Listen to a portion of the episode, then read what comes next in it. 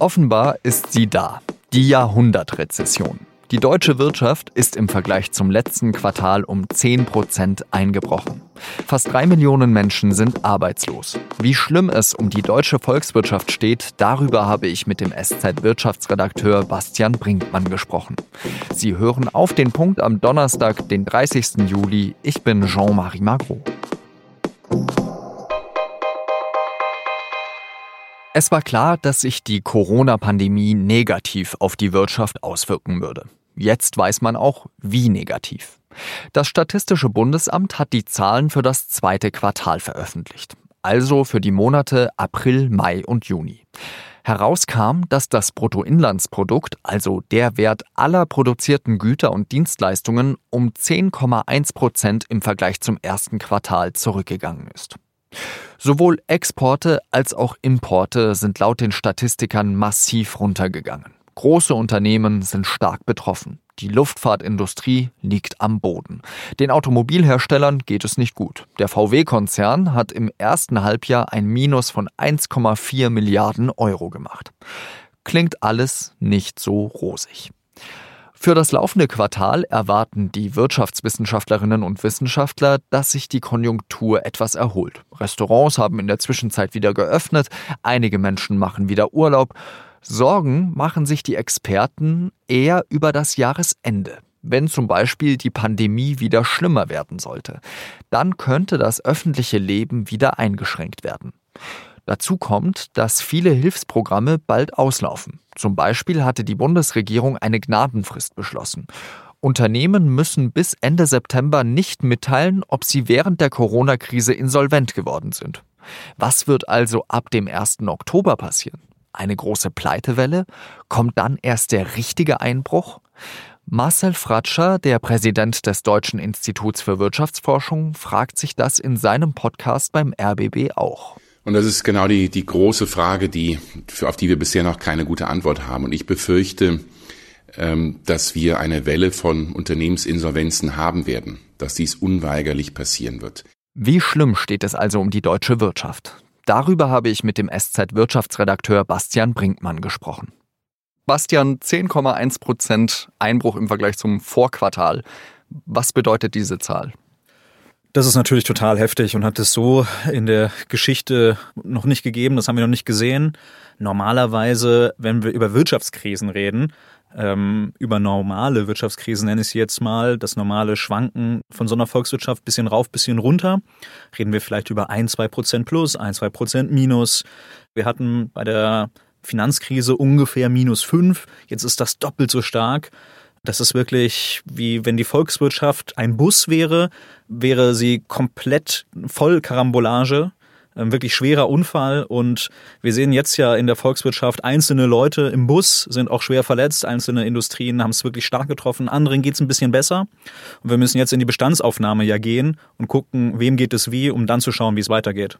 Wie kommt diese Zahl zustande? Weil eben 10 Prozent, das bedeutet, wir haben 10 Prozent weniger Güter, weniger Dienstleistungen produziert als im Quartal davor. Das ist ja dramatisch. Wir sind einfach in vielen Teilen der Wirtschaft stehen geblieben. Wir hatten äh, Fabriken, die waren leer, weil die Leute Abstand halten mussten, wollten auch äh, und sollten auch.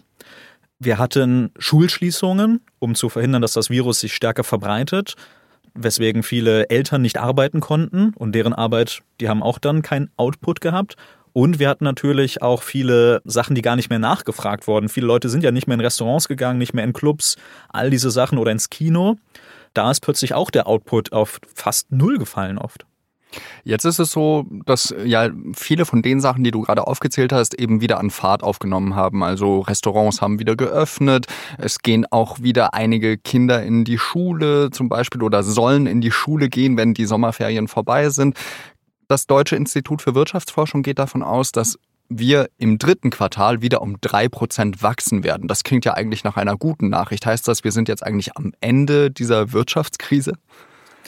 Es gibt Umfragen, die gucken, wie es geht uns gerade jetzt. Diese Umfragen gehen deutlich nach oben im Vergleich zu April, Mai, Juni, aber jeder von uns kann sich ja noch mehr erinnern, wie furchtbar teilweise die Lage im vor allen Dingen April, Mai war und wie in Anführungszeichen entspannt, relativ gemeint, jetzt die Situation ist und wie viele Leute jetzt schon wieder ins Büro gehen oder in die Fabrik gehen. Dementsprechend öffnet sich sozusagen das Wirtschaftsleben wieder und fast alle Ökonomen gehen davon aus, dass es äh, auch wieder nach oben geht. Umfragen vom IFO-Institut beispielsweise, die dann nah am Puls der Unternehmen sind, die steigen schon sehr stark, außer in der Industrie, da ist es noch ein bisschen skeptisch. Und wie weit es nach oben geht, werden wir dann aber auch erst in den kommenden Monaten wissen. Und äh, vor allem wird es ja auch darauf ankommen, ob man nicht vielleicht doch noch eine zweite oder sogar eine dritte Welle bekommt. Das ist ja immer so die Diskussion, äh, ob wir dann vielleicht nicht doch nochmal zurück in einen Shutdown müssen. Also wie, wie verunsichert ist man da vielleicht eben auch in der deutschen Wirtschaft gerade? Alle sind total verunsichert. Es ist ja auch für alle die erste Pandemie auch für die Wirtschaftsprognostiker. Deswegen sind solche Vorhersagen und Prognosen, die wir brauchen, weil nur dann kann ja die Politik reagieren und kann sagen, ein paar Milliarden hierhin, ein paar Milliarden dorthin. Aber trotzdem sind diese Prognosen mit einer großen Unsicherheit behaftet natürlich. Wir haben ja auch die verschiedenen Phasen kennengelernt. Wir hatten am Anfang des Jahres die Phase, wo wir das alles unterschätzt haben. Inklusive mir habe ich das unterschätzt oder viele Unternehmen ja auch, die Politik vielleicht auch. Dann hatten wir diese, diese Vollbremsungsphase, die wir heute jetzt in den Daten dann auch sehen, minus 10 Prozent. Und jetzt haben wir wieder diese langsame Öffnungsphase, wo aber, glaube ich, auch allen von uns dann doch unklar ist, wie weit darf ich denn gehen? Wie weit geht denn meine Firma? Wie weit geht denn die Produktion? Gehe ich wieder ins Kino? Gehe ich nicht ins Kino?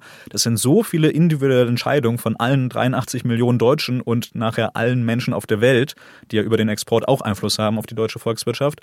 Und wie die Menschen sich alle verhalten werden, das ist gerade höchst unsicher.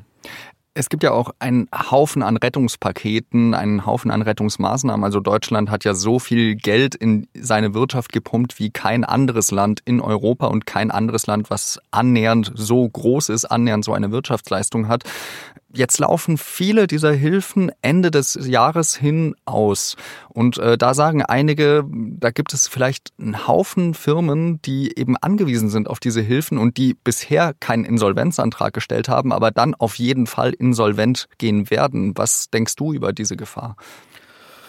Ich glaube, die Bundesregierung fährt ein bisschen auf Sicht und das ist auch okay. Es ist halt vollkommen unklar, was genau passiert. Und andererseits haben wir die Kapazitäten, die Hilfen immer noch weiter zu erhöhen. Die Politik befindet sich in einem Spannungsfeld, dass man nicht zu viele Milliarden an zu viele Leute und Firmen ausschüttet, weil natürlich, so schwierig die Situation auch ist, die Firmen ja auch lernen müssen, damit umzugehen, ihr Geschäft umzustellen. Und andererseits gibt es halt Fälle, wo die Firmen überhaupt nichts dafür können und wirklich mit Milliarden vollgepumpt werden müssen, damit sie die Zeit überstehen.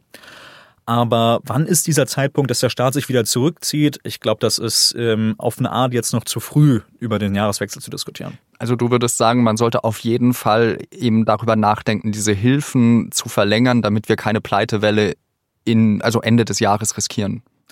Ich glaube, da muss man einfach, wie Manager das wahrscheinlich sagen würden, voll flexibel sein äh, und bleiben. Nicht einfach nur flexibel, sondern noch mehr als flexibel sein, weil es kann ja in jede Richtung gehen die Wissenschaftler arbeiten ja auch unter Hochdruck, wenn die plötzlich irgendeinen Durchbruch finden, der uns hilft, sehr unwahrscheinlich natürlich, aber dann, warum sollen wir dann noch mehr Milliarden ausgeben, wenn das Leben sich dann wieder normalisiert? Und andererseits, wenn wir merken, die Medikamente klappen nicht, die Impfstoffforschung dauert einfach noch viel länger, als viele Leute jetzt glauben oder hoffen, das kann ja auch passieren, dann müssen wir noch mal eine völlig andere Debatte darüber führen, was der Staat eigentlich macht. Wir reden ja eigentlich eben nicht nur über Deutschland, sondern wir sollten vielleicht auch eben über Europa reden und wie es äh, dort also im Vergleich zu Deutschland aussieht. Also welches Bild äh, gibt denn die deutsche Wirtschaft eben im Vergleich zu äh, anderen europäischen Mitgliedsländern ab? Innerhalb von Europa gab es ja schon vor der Krise eine ziemliche Divergenz. Deutschland zog den anderen Nationen ein bisschen davon. Dann kann man einerseits sagen, dass es toll, so einen Wachstumsmotor zu haben, der die anderen Länder vielleicht mitzieht. Aber andererseits zeigt die Erfahrung, dass wenn es zu stark auseinandergeht, die Deutschen ihre Waren im europäischen Ausland gar nicht mehr verkaufen können, wenn es den Wirtschaften dort zu schlecht geht. Jetzt könnte Corona auch wieder in zwei Richtungen wirken. Einerseits das noch verschärfen. Deutschland hat ein riesiges Konjunkturpaket. Andere Länder können oder wollen sich das nicht leisten oder kriegen es politisch nicht auf die Straße. Andererseits gibt es jetzt ja einen europäischen Rettungsfonds und es wird was gemacht. Ähm, vielleicht bringt das Europa auch wieder ein Stück weit zusammen. Das kann auch in beide Richtungen gehen und ist jetzt auch noch offen. Ganz herzlichen Dank dir, Bastian Brinkmann, für deine Einschätzung. Gerne. Auch die Deutsche Bahn ist von der Krise betroffen. Im ersten Halbjahr hat sie die größten Verluste ihrer Geschichte eingefahren, und zwar 3,7 Milliarden Euro. Konzernchef Richard Lutz spricht von der schlimmsten finanziellen Krise seit Bestehen der Bahn. Trotzdem will Lutz weiter investieren und neues Personal einstellen. Denn die Corona-Krise habe auch bewiesen, dass die Bahn systemrelevant sei. In der Betrugsaffäre um den DAX-Konzern Wirecard wird ein Untersuchungsausschuss im Bundestag immer wahrscheinlicher. Bundestagspräsident Wolfgang Schäuble hat sich für einen solchen ausgesprochen. Die Opposition will durch einen Untersuchungsausschuss die Rolle der Regierung ergründen. Schäuble wäre davon auch betroffen, denn er war bis Anfang 2018 Finanzminister. Die Zustände in den griechischen Flüchtlingslagern sind unzumutbar. Darauf können sich Politikerinnen und Politiker in fast allen Parteien einigen. Der Bund hat deswegen ein Programm gestartet, mit dem knapp über 900 Geflüchtete aus solchen Lagern auf ganz Deutschland verteilt werden.